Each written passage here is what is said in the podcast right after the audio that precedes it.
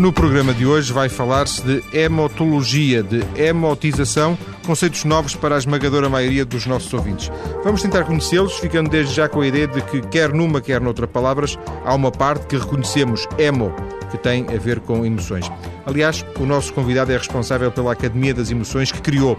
É também formador e docente universitário. Muito boa tarde, João Abreu. Boa tarde, João Mendes. Boa tarde. Academia das Emoções. Eh, qual é a história deste, deste projeto?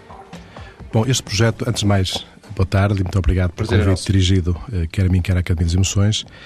Eh, este projeto nasceu eh, formalmente em setembro de 2007, embora já tenha uma, uma digamos, um período de concepção anterior, cerca de um ano antes, e eu diria que dentro da, da gênese do projeto está uma intenção muito, enfim, muito minha, a partir de uma experiência que eu tive como diretor de formação da ANGE, eh, em que entendia que a formação feita nos moldes tradicionais, demasiado formal, demasiado centrada na sala de, de aula, na sala de formação, nos meios técnicos audiovisuais, numa relação direta uh, com um formador que às vezes não era especialista, era um jornalista das matérias, e sobretudo uma formação que gerava muito pouca sensação, muito, muita pouca emoção e que não deixava memória, recordação uh, ao, ao formando, ao aluno, entendi, e nessa altura, quando, enquanto diretor da ANGE, eh, de formação da ANGE, fizemos algumas pequenas experiências introduzindo já uh, artistas, atores. Eu lembro do António Capelo, lembro-me da Joana Providência, que na área da dança fez algumas experiências.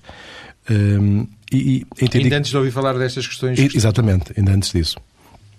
Entretanto, pela minha vida profissional, eu afastei-me ligeiramente da formação, tive outros projetos, mas esses projetos profissionais levaram para a área da cultura. Uh, e, e, aí uh, ganhei uma experiência muito grande a contactar com um conjunto de pessoas muito interessantes, quer na área da pintura, quer na área do teatro, da dança, uh, da escrita, e comecei a perceber que as organizações podiam ganhar muito com esta transposição do mundo das artes para o mundo da, da, da gestão, da sua gestão.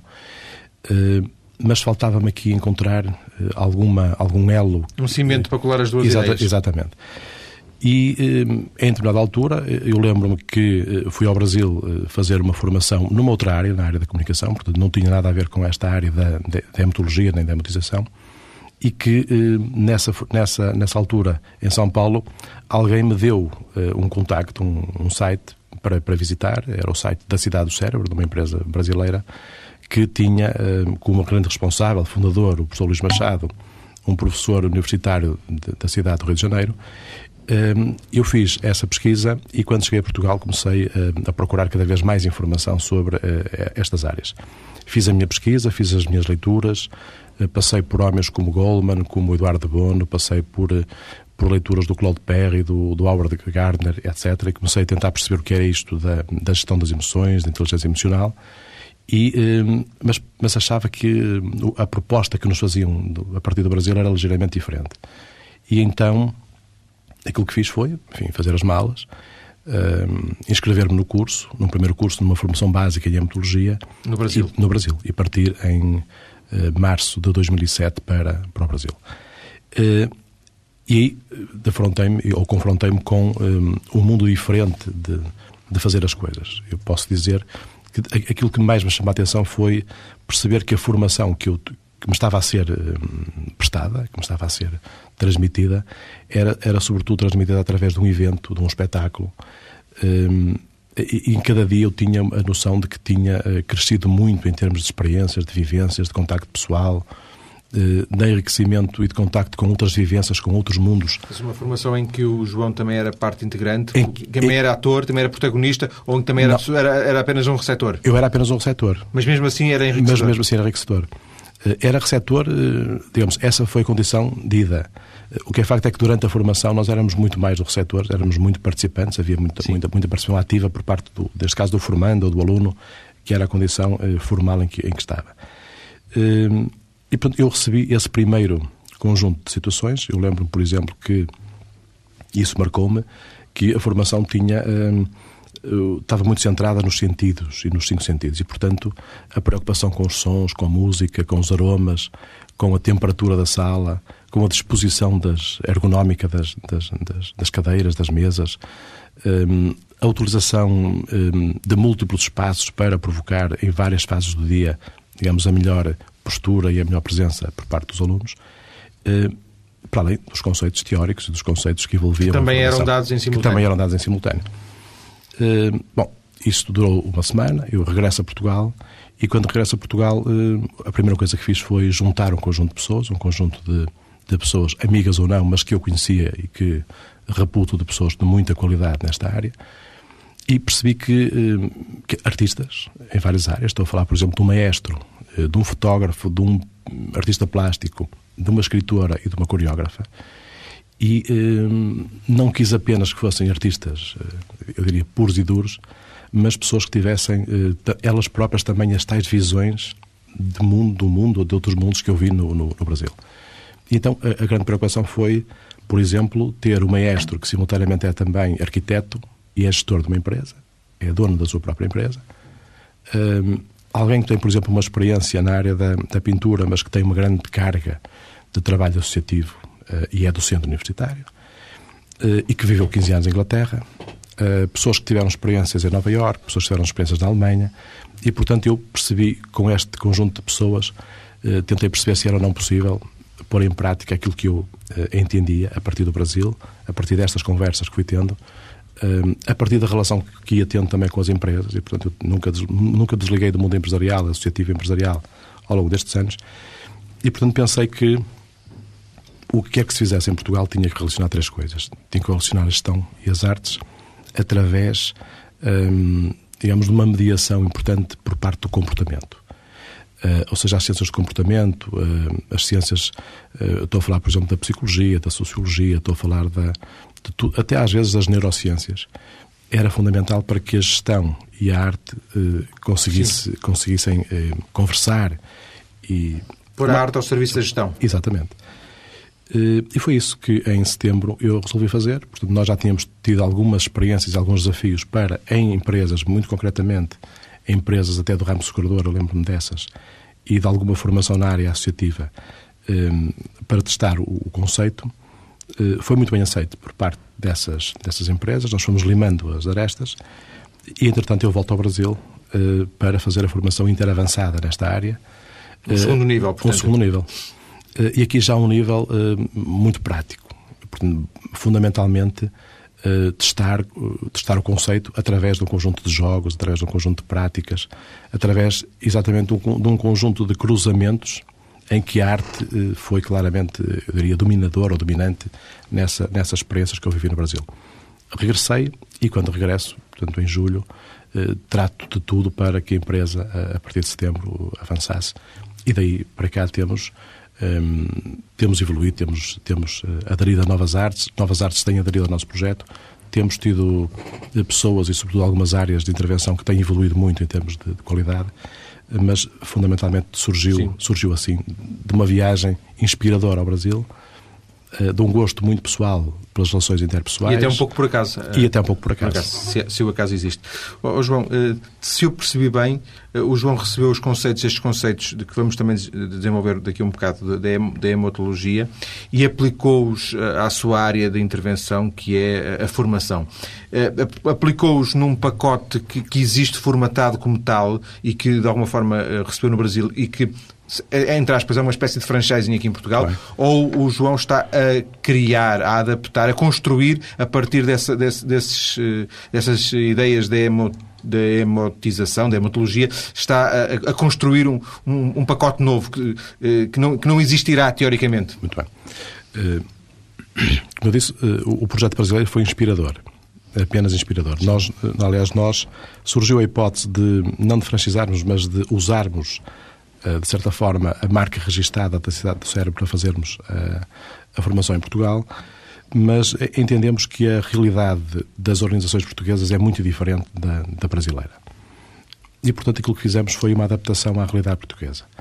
Eh, para nós, isso parecia-nos, portanto, algo perfeitamente definido, e então o, que fizemos foi, na relação com as empresas, com os clientes que fomos tendo desde setembro de 2007, eh, aquilo que temos proposto, propomos o conceito, definimos e dizemos, por exemplo, eh, que toda a nossa formação assente neste princípio da emotização, eh, está assente no trabalho artístico dos participantes. Ou seja, precisando melhor, uma equipa pode sentir uma necessidade de, vamos imaginar, dirimir conflitos que surgem no, seu, no seu seio. Isto é-nos proposto pela Direção de Recursos Humanos da empresa.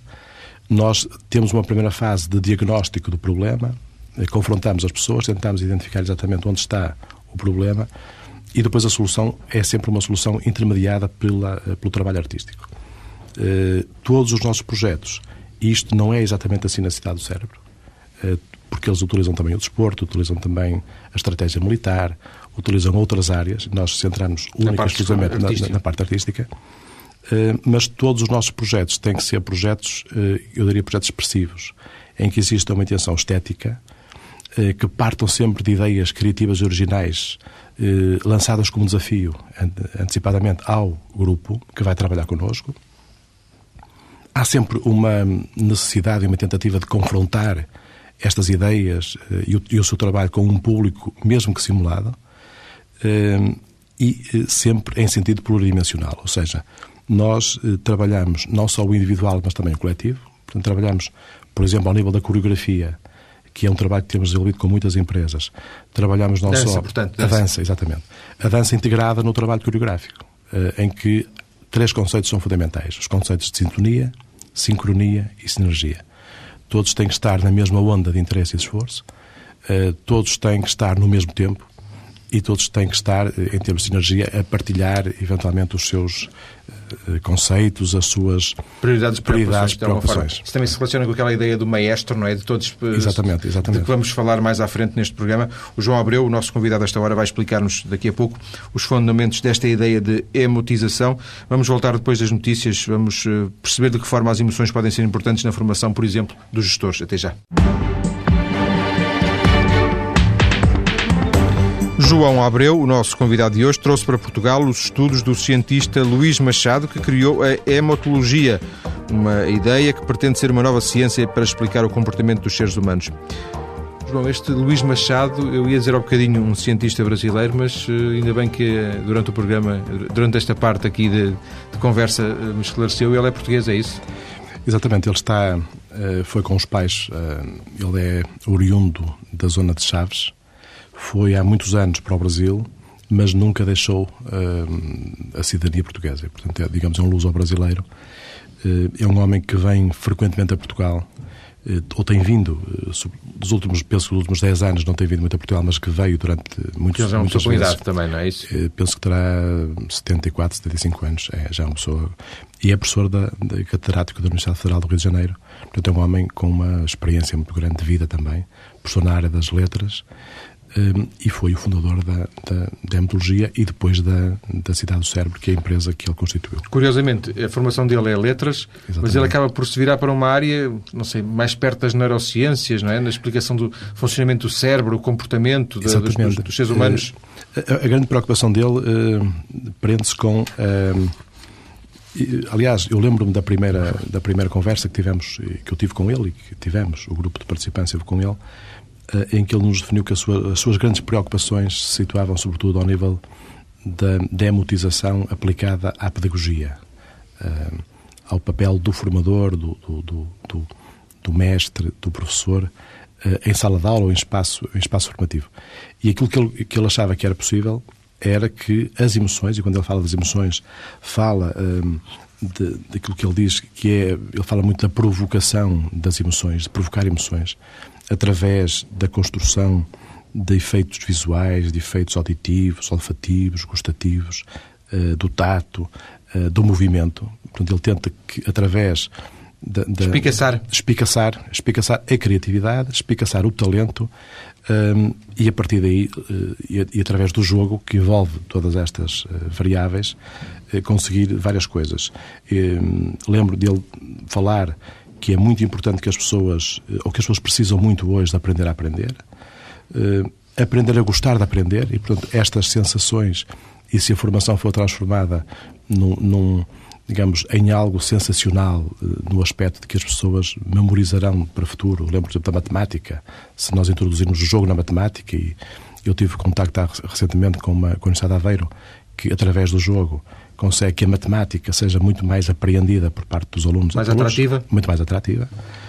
Uh, o aprender a aprender rápido, que é também muito importante, por exemplo, nas línguas. Uh, o aprender com as múltiplas inteligências, e isso pode nos permitir que nós podemos muitas vezes não entender o caso da matemática, volta à matemática.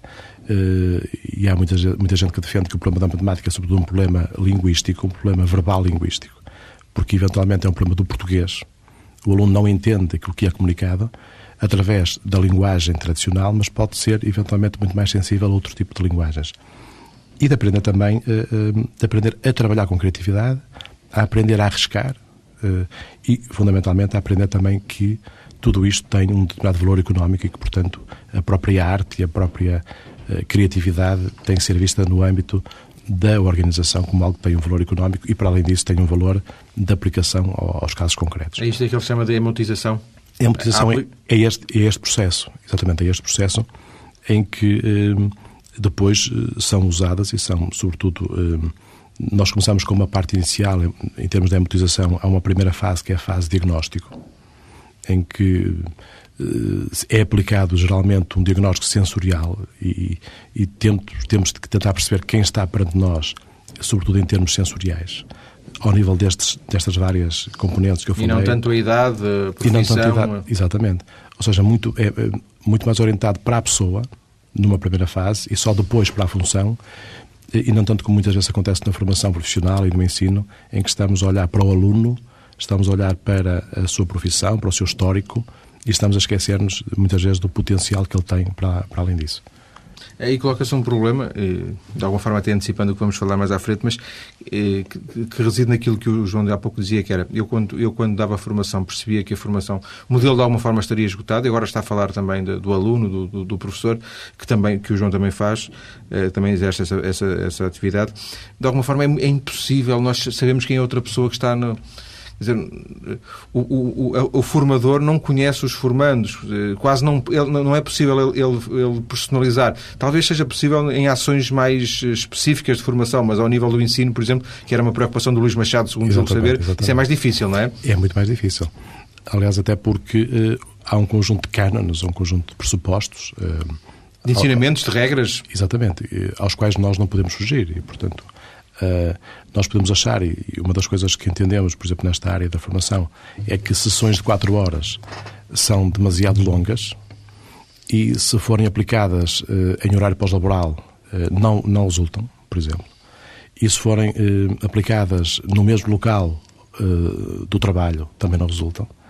E, portanto, há aqui um conjunto de, de abordagens e de preparação que tornam, primeiro, também tornam esta formação mais cara mas por outro lado tornam-na muito mais atrativa porque as pessoas se vão uh, aproximando. Uh, eu, aliás, eu tenho aqui algumas. Nós temos uma nota, uma espécie de, de quadro uh, que explica, por exemplo, que como é que se relacionam as múltiplas inteligências com a aplicação concreta de uma formação. Um programa que temos, que é, por exemplo, o Open Mind, que é proposto a muitas empresas e que pretende por exemplo, eh, construir uma equipa de trabalho ou, ou, ou pretende reforçar a coesão entre uma equipa de trabalho. Parte do pressuposto que haverá alguns problemas, que haverá alguns conflitos, que haverá pessoas novas na organização que têm que ser integradas, uh, ou pessoas que precisam de ser motivadas através da motivação dos outros. Uh, e se repararmos bem, por exemplo, o teatro e a escrita criativa servem para desenvolver a, inteligência verbal linguística, eh, por exemplo, a dança e o teatro servem para desenvolver a inteligência corporal, mas a inteligência corporal e, e verbal linguística tem que estar relacionada, por exemplo, com uma inteligência espacial. E então nós não podemos nem devemos uh, aplicar este conceito formativo num espaço absolutamente tradicional, com cadeiras, com mesas. Eventualmente até poderemos optar por um espaço ao ar livre, Sim. fora do local de trabalho, em que simultaneamente as pessoas estão eh, concentradas ao máximo na formação eh, e, por outro lado, estão num espaço de lazer e bem-estar. Mais uma vez, sendo espicaçadas, sendo provocadas, provocadas. Pelas próprias emoções que o espaço, neste exatamente, caso, desperta. Exatamente. Aliás, há um exemplo uh, de que penso que poderemos falar mais, mais à frente, de um trabalho que fizemos com uma multinacional uh, sediada, que está em Portugal, em que a própria seleção do local, do hotel, o, a ala dos, dos, quartos que foram selecionados para os participantes, tudo isto foi preparado o próprio merchandising da ação foi preparado, o, a emenda foi preparada exatamente para provocar as tais sensações.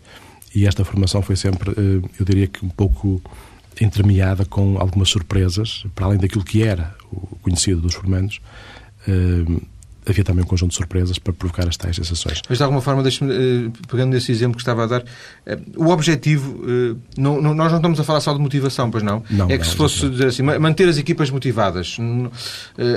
Dá-me a ideia, tanto quanto eu percebi, que não sei se o mesmo formato serve para vários objetivos, mas pelo menos há uh, vários formatos para vários objetivos. Um pode ser resolver conflitos internos, outro pode ser integrar pessoas novas, outro pode ser apenas desfrutar. O, não sei, faz algum sentido isto que estou a dizer? Faz algum sentido. Eh, tivemos, da experiência que temos, uh, há sem dúvida uma grande focalização no team building e, portanto. Uh, Coesão, criar um espírito de equipa. Criar um espírito de equipa uh, criar aquilo que eles muitas vezes chamam uh, a bandeira, o hino da, da, da, empresa. Vestir a camisola? Vestir a camisola. Dizíamos, sim. Antigamente, pelo menos, dizia-se uh, Através de, de digamos, uma, da produção de um conjunto de, de efeitos simbólicos em que, mais uma vez, as cores, os aromas, a música entram. Por outro lado, temos, por exemplo, empresas, e temos uma empresa do ramo segurador que nos procurou, por um lado, para isso, para para que essa formação servisse como uma, uma espécie de elemento de comunicação de coesão, mas por outro lado porque queria fazer alguma seleção e alguma avaliação do comportamento das pessoas e perceber quem é que ali, uh, naquele espaço uh, e, digamos, e naquele tempo, de, demonstrava mais criatividade, mais talento, uh, mais ousadia, mais resistência à pressão, mais capacidade de adaptação a novas situações. Uh, e isso foi feito. Isso foi feito. Aliás, nós, em alguns casos, temos observadores que, uh, cujo objetivo é uh, analisarem o comportamento individual de cada elemento do, do grupo para que depois seja feito um, um relatório ao administrador ou ao responsável da área de recursos humanos da empresa. Deduzindo eu que não existe um modelo para a Academia das Emoções não tem um modelo único e, portanto, em função da, dos objetivos, vocês vão tendo que adaptar uh, o, a estrutura, vão ter que adaptar a iniciativa. Exatamente. Nós temos uh, dois, uh, eu diria, dois instrumentos que utilizamos e que servirão, ou que servem geralmente, e são aplicados a todas as empresas, mas que depois podem resultar, eu diria, num mix de soluções formativas diferentes. Um deles é aquilo que chamamos a Carta de Vida Relacional. Eh, é uma espécie de transposição do currículo habitual, do currículo normal, tradicional, para algo que eh, privilegia muito mais eh, as relações do que propriamente a objetividade daquilo que as pessoas conseguiram.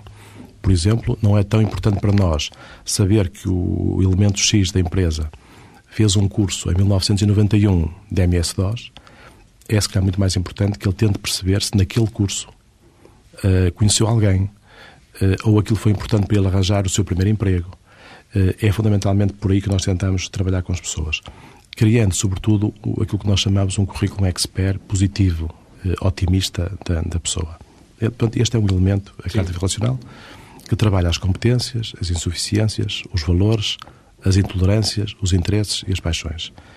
E depois temos uh, aquilo que nós consideramos que é uh, o elemento uh, análogo àquilo que nós falamos na gestão, como sendo o marketing mix, o conjunto das variáveis importantes para o sucesso da empresa e do negócio, que aqui designamos por modelo circo.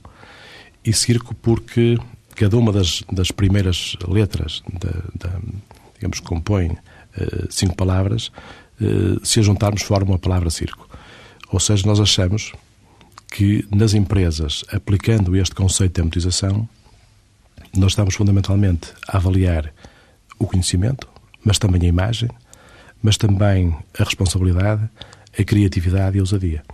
E, portanto, é dentro, quando falamos com as empresas, dizemos desde logo que temos uma primeira fase, diagnóstico, em que aplicamos a carta de relacional, e uma segunda fase sim. em que em relatório o que pode variar depois é, é a maneira a maneira é como meio, vocês, são os meios sim. utilizados uh, o orçamento logicamente e, por exemplo, a tipologia... Os recursos a que usam uns umas vezes mais, outras vezes menos, mix, mais e, dias, menos dias. Exatamente, e digamos o composto artístico que, que podemos, num caso, uh, utilizar o teatro, noutra dança, num caso a escrita criativa, noutro, noutro podemos usar, por exemplo, uh, uma outra área qualquer, não é?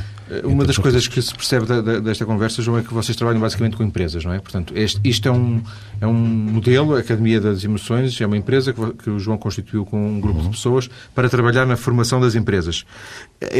Imaginando eu que eh, nas empresas nem toda a gente eh, seja o vosso público, nas próprias empresas, é assim? Exatamente. Nós temos trabalhado, eh, eu diria que o nosso segmento principal em termos de, de trabalho tem sido as empresas têm sido sobretudo empresas de uma dimensão que eu considero ou multinacional ou, em termos nacionais, são empresas com alguma dimensão, eh, quer em número de trabalhadores, quer em termos até de posicionamento dos seus produtos e marcas. Eh, mas, ultimamente, temos também eh, crescido e fruto de alguma digamos, de alguma divulgação que tenha aparecido na, na imprensa e não só, também porque há com certeza aqui uma, uma um passar, o passar a palavra acerca da, da, da nossa organização, eh, temos também tido uma, um conjunto de experiências muito interessantes ao nível do ensino superior. Eh, eu dou o exemplo da Escola de Gestão do Porto, dou o exemplo da, da Faculdade de Economia do Porto. Eh, amanhã vamos estar na Universidade do Minho, portanto, com um grupo de, de alunos de mestrado com os mesmos objetivos. Com os mesmos objetivos. Claro que numa, num outro formato, uh, utilizamos aqui o formato workshop, são sobretudo uh, iniciativas de sensibilização das pessoas uh, e das empresas. Porque nós usamos muitas vezes esse tipo de workshops também como forma de divulgar aquilo que fazemos junto de potenciais interessados. Mas eu diria que, e respondendo diretamente à pergunta, que o nosso público-alvo principal é a empresa. E na empresa, os quadros superiores? E na empresa, fundamentalmente, os quadros superiores, os decisores. Eh, tivemos já algumas empresas que nos, eh, digamos, convidaram para trabalhar com, por exemplo, as equipas de vendas. Eh, e são, sobretudo, mas sempre com, ao nível dos responsáveis. Eu diria ao nível dos diretores de zona, dos, dos gestores, por exemplo, locais de, de uma determinada companhia eh, é fundamentalmente para este tipo de público que nós estamos muito mais habilitados a trabalhar, até porque eles próprios valorizam muito mais a proposta que fazemos. Eh, ainda que pudessem experimentar eh, outro tipo de público ao nível de, dos trabalhadores, digamos, de, outro, de outros segmentos da, da, empresa? Nós podemos fazer isso. De qualquer maneira, entendemos que a empresa tem, passa também pelo seu período de maturação. E, portanto, diríamos, no ciclo de vida da empresa, nós introduzimos-nos no mercado, enfim, fomos penetrando em algum mercado, ainda não atingimos sequer, e, aliás, estamos longe disso, a maturidade em termos de ciclo de vida, e, portanto, nós próprios estamos a aprender. Por outro lado, não é tão fácil quanto isso adaptar agora este conjunto de formadores e de, e de monitores eh, às vezes a outros públicos. Eh, isso passa e trabalhar com, um projeto trabalhar com muita gente também poderá ser um problema, não é? É um problema. Ter 100 pessoas e fazer numa sala e fazer isto para 100 pessoas é capaz de não Exatamente. ser muito possível. Já tivemos, já tivemos essas experiências ao nível de quadros superiores. Aliás, há pouco tempo em Lisboa, numa grande empresa de consultoria na área financeira, fizemos isso para cerca de 100 consultores, hum, mas as pessoas estavam perfeitamente identificadas com aquilo que, que se ia passar. Sabiam o que iam. Sabiam o que iam. Temos tido algumas experiências fora deste âmbito, por exemplo, com uh, o Espaço T, uh, com formandos do Espaço T, uma associação Sim. que faz terapia pela arte aqui no, no, no Porto, uh, pessoas com algumas dificuldades a, a diferentes níveis. Resultou muito bem, mas aí, digamos, com uma, um intuito muito mais terapêutico. Desenvolvemos um programa muito interessante para a formação dos agentes associativos locais em Passos Ferreira, numa relação direta com a Câmara Municipal de Passos Ferreira, e estamos num processo com a ASAS, com uma associação, uma associação Santo Tirso na área social, eh, muito mais conhecida, se calhar, por ser um centro de acolhimento de crianças eh, abandonadas ou em risco, eh, com os quais estamos a preparar um ciclo de workshops exatamente para promover junto dos técnicos especializados na área social a introdução destas, destas matérias. Está muito na moda hoje em dia o, o coaching e, e, o, e, sobretudo, esta ideia do, do, do coaching individual, do, do personal, não é? Do, isto também, imagino eu, por aquilo que fui percebendo aqui, há aqui um potencial para, para essa área de, de quase aposta individual no, em determinadas uh, pessoas, ou pessoas que, que, estejam interessadas nisso. Exatamente. Vocês não, não, não, não, prestam esse serviço ainda, mas, mas admite abrir, abrir esse cenário? Nós uh, temos uma experiência, embora enfim, não designada uh, exatamente assim, portanto, nós seremos, dito de outra forma, seremos se calhar personal trainers, digamos, na área da, da, das emoções, mas com uma, um dos clientes, um cliente que, que nós acompanhamos entre março, entre maio e setembro, outubro, uma grande empresa multinacional, fizemos o trabalho, fizemos a formação, e depois fizemos o acompanhamento individual dos 13 participantes na, na ação. Ou 13 seja, acompanhamentos. 13 é acompanhamentos, com várias visitas, com reuniões e depois com o envio, com a entrega de um relatório individual, exatamente com a construção que eles pretendiam da carta de vida relacional de cada uma das pessoas. Porque normalmente nós eh, ouvimos as pessoas em diagnóstico, construímos a carta de cada uma, mas aquilo que entregamos à empresa é a carta de vida global, coletiva. coletiva. Neste caso, eles quiseram, cada um deles quis saber exatamente quais eram os seus pontos fracos, os seus pontos fortes. Eu diria que nós eh, depois prestamos às pessoas e entregamos às pessoas uma espécie de análise SWOT pessoal, eh, onde aparecem os pontos fortes, os pontos fracos, as ameaças e as oportunidades que cada um eh, pode. E no limite, encontrar. João, fechamos esta segunda parte. O que é que as pessoas ganham com isso? O que é que as empresas ganham com isso? Ganham mais, no fundo, a palavra mais produtividade? Não, não é esse o objetivo. Ou é? Que, não, nenhuma delas nos, um, nos um, fez chegar a esse objetivo. Eu lembro, por exemplo, de um diretor de uma empresa que nos dizia: Eu quero tirar os meus quadros superiores da zona de conforto. Eles atingiram os objetivos todos, mas eu quero perceber que eles têm ainda caminho para percorrer. Desassossegá-los. Desassossegá-los, exatamente. Eh, é eh, a grande, digamos, é o, é o, é o tónico que muitas vezes leva eh, os, os, administradores, as administrações, as direções de recursos humanos a contactar a empresa. É muito mais do que atingir e obter resultados, é obter resultados, mas ao nível do desassossego, do desconforto, permitindo que as pessoas evoluam, às vezes em caminhos paralelos àqueles que, porque tecnicamente são pessoas que dominam todas as matérias e não é esse o objetivo da, Portanto, da formação. Não tanto a questão da produtividade, da eficácia, da, do aumento de lucros, dos resultados. Não, exatamente. Em termos indiretos, acabará sim, sim. por ser. É? Embora naquela formação original em que o João esteve ligado há muito, muitos anos, eh, muitas vezes aparecessem esses, esses objetivos. Exatamente, mas com uma, um caso curioso, pela experiência que eu tenho, a grande parte das pessoas que se inscrevem na formação, que se inscreviam na formação, faziam a título individual. Eh, a maior parte das empresas até considerava que, por exemplo, o início da, da, da hora da formação às 19 horas, às vezes era uma, algo que prejudicava a, a, organização, a própria, empresa. empresa. Exatamente. Vamos eh, voltar a conversar daqui a bocado. Na terceira e última parte do programa vamos conhecer alguns projetos em concreto, temos, temos estado a falar disso, alguns projetos em concreto de formação uh, de gestores com recurso à arte, por exemplo, com recurso à música. Até já.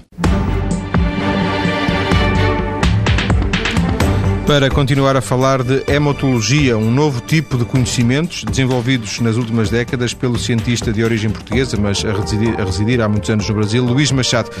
O nosso convidado, João Abreu, é um seguidor destas ideias da hematologia. Ele criou a Academia das Emoções, já conhecemos um pouco do trabalho desta Academia das Emoções e também estivemos a falar desta ideia de, das emoções ao serviço de, dos comportamentos, de conhecermos melhor as nossas próprias emoções e de as usarmos para nos desenvolvermos. Eh, João, eh, li alguns numa, numa pequena notícia que, que me fez uh, trazê-lo aqui ao programa, que organizou uma formação com recurso a um maestro. Uh, para quê? Com, com que objetivos? Muito bem, fizemos essa, fizemos aliás já várias experiências com, com o maestro, quer integradas em programas mais vastos, em que a sua, digamos, o seu contributo é um contributo que, que, serve de coordenação a, algumas ações e fizemos também, e penso que é sobre isto que o, que o João Palmeiras está a falar, sobre uh, uma intervenção que o maestro fez, quer num workshop que realizamos na ANS, quer também uma, uma atividade que, entretanto, fizemos em Lisboa. O, o, o propósito é fundamentalmente este de uh, comparar a liderança uh, empresarial à liderança do maestro, portanto, o maestro aparece e fala e faz uma analogia entre aqueles que são uh, os conceitos de liderança de uma empresa com os seus próprios conceitos de liderança enquanto maestro de um conjunto vastíssimo de, de pessoas.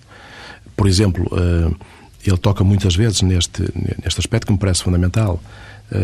tal qual a empresa tem departamentos, a orquestra tem um conjunto de, de subgrupos que estão divididos por instrumentos.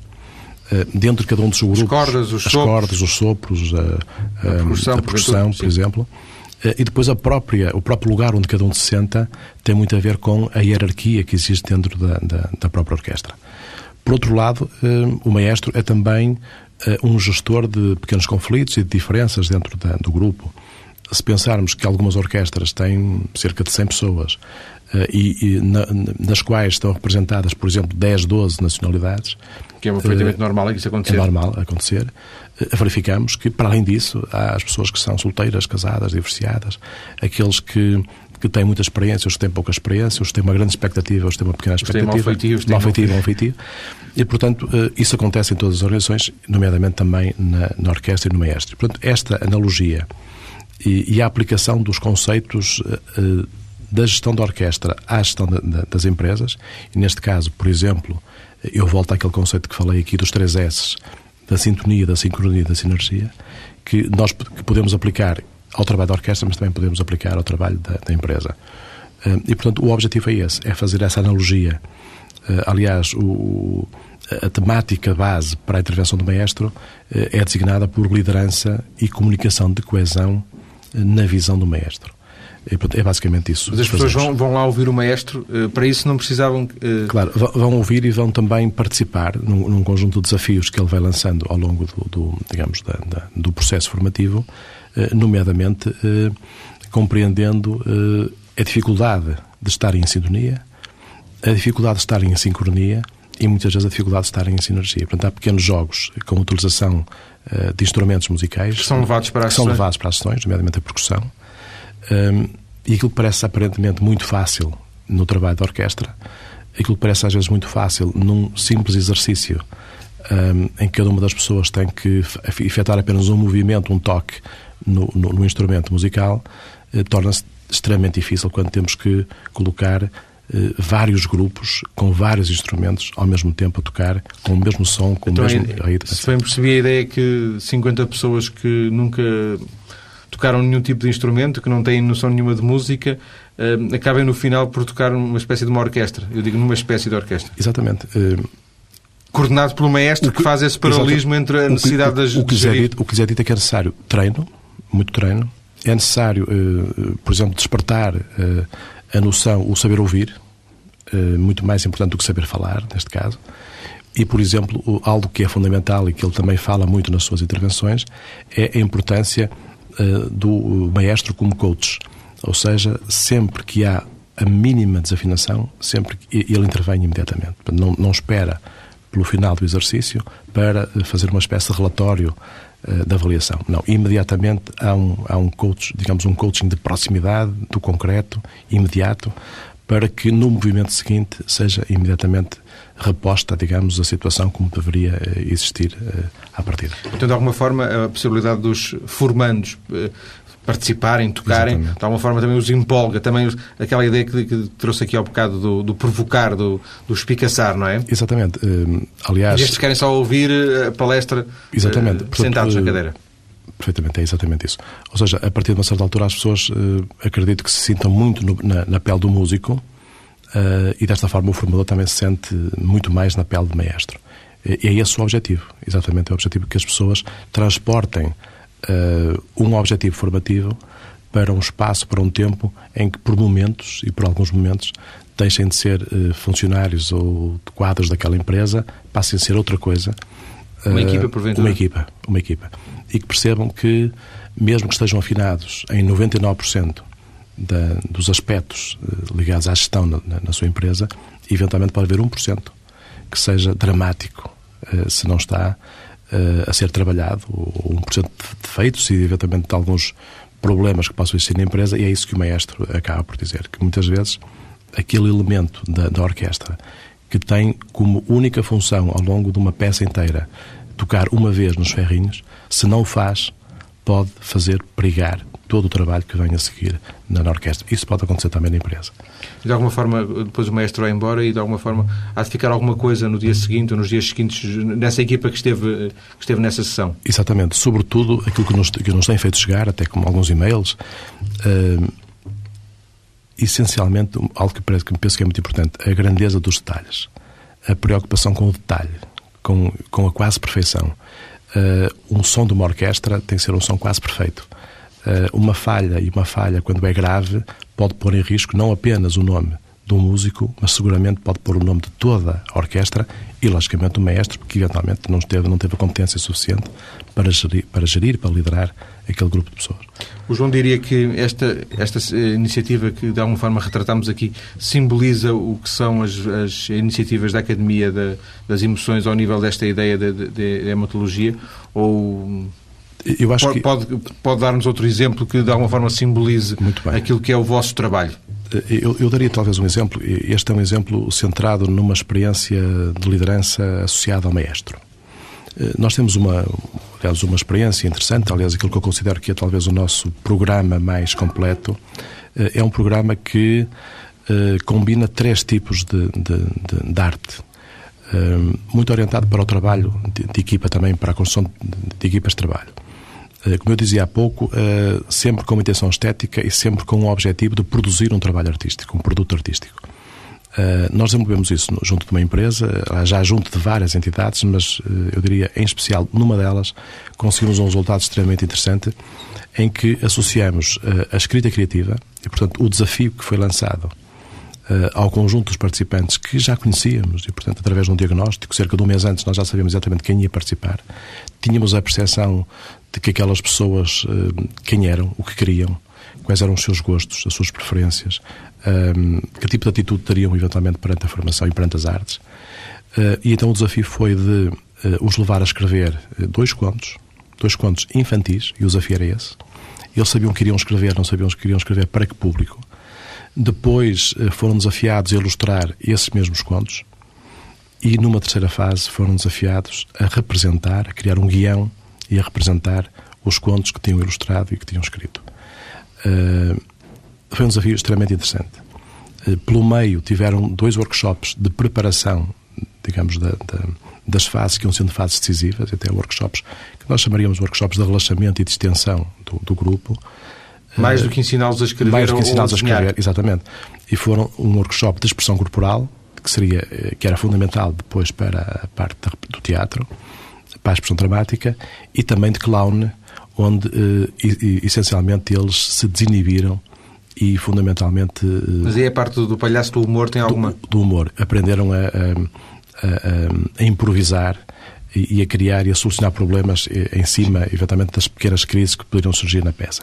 Como estávamos a falar de, de vestir a pele do ator para crianças, na, na, enfim, para, para, para um público infantil, logicamente que era muito importante trabalhar e, portanto, todo, toda a parte do clown foi trabalhada no sentido de as pessoas descobrirem uh, o palhaço que é em si, que, é, que havia dentro de cada um deles, uh, e normalmente o palhaço é alguém que fala com, com muito a propósito para as crianças e, portanto, foi por isso também desenvolvido. No final, isto resultou numa obra, entre aspas, literária, ilustrada, pode ter resultado numa exposição dos trabalhos, enfim, das ilustrações, e também numa peça, num guião e numa peça que depois eh, qualquer grupo teatral pode eh, utilizar. E pode, inclusivamente, estar relacionado com a política de responsabilidade social da empresa. Portanto, eu acho que este, este programa, este tipo de programas que nós chamamos Open Mind, ou seja, nós consideramos que é um programa para que os outros mundos uh, passem a integrar o mundo destas pessoas e destas equipas. E, de alguma forma as pessoas têm que ir de, de mente aberta. De mente aberta, completamente Sim. aberta e, sobretudo, desempenharem papéis que não estão minimamente, nos quais não se sentem, muitas vezes, minimamente confortáveis. Uh, expor-se, o medo do ridículo, o medo uh, das pessoas se exporem publicamente, uh, eu acho que é que é muito sentido, mesmo quando as pessoas desempenham funções de, de elevado nível e de, de, elevada responsabilidade, acontece. Estavam, estavam, eram os diretores da, da empresa. É? Exatamente, era, digamos, a alta administração da empresa, desde o presidente do Conselho de Administração até uh, aos diretores funcionais dos diferentes departamentos da empresa. Porventura que os, os, restantes colaboradores nunca teriam visto o presidente, eu não vou dizer de, de cuecas, mas nunca o teriam visto naquela posição. Eh, naquela posição, exatamente. mais informal, não é? Ou com, a desenhar, ou a, ou a fazer com, com o nariz vermelho, com, nariz vermelho do clown, com, com a gravata claro. do palhaço, com o barreto do palhaço. Uh, isto está filmado, foi filmado e, portanto, eles depois uh, poderão eventualmente ter passado isto para, para, o interior da empresa, para outros colaboradores, mas foi sobretudo uh, este, neste ambiente, eu diria quase festivo e, e, e, muito teatral, muito de circo, que se desenvolveu esta, esta atividade. João, neste concreto, nesta atividade, o que é que vos foi pedido? Eu, percebo, eu acho que qualquer ouvinte percebe que isto produz bom espírito de equipa. Mas foi só isso? Não. O que nos foi pedido foi sobretudo o seguinte. Uh, estaríamos perante um conjunto de pessoas que tinham atingido uh, naquele ano, naqueles anos, praticamente todos os objetivos, em termos de empresa, que dominavam todas as técnicas, eram pessoas com muita cultura de empresa, com muita cultura de setor e de atividade. Uh, aquilo que nos foi pedido foi que transportássemos estas pessoas para zonas nas quais não se sentiriam à vontade, para perceberem que tinham ainda, apesar da idade, apesar da experiência, apesar do, da performance, um elevado caminho a percorrer. Eles só eram bons naquela coisa que faziam, mas Exatamente. Eles, alguém queria que eles fossem bons Melhor, noutras coisas. Melhores, não? até com pessoas, no relacionamento, porque havia, com certeza, às quando se atingem todos os objetivos, eh, há uma altura em que as pessoas perguntam, bom, e agora o que é que eu hei de fazer, Sim. o que é que posso fazer? Eh, e a ideia, a ideia da administração é que eles não tinham chegado ao fim, que eles estavam ainda muito longe desse, desse final. Ao fim chegamos nós. Obrigado, João Abreu, Obrigado, por esta conversa sobre a ligação da arte à formação, a partir desta ideia nova, pelo menos em Portugal, da hemotologia, que, como sempre, os ouvintes podem desenvolver a partir também da nossa página maiscedo.tsf.pt. Muito obrigado, boa tarde. Muito obrigado.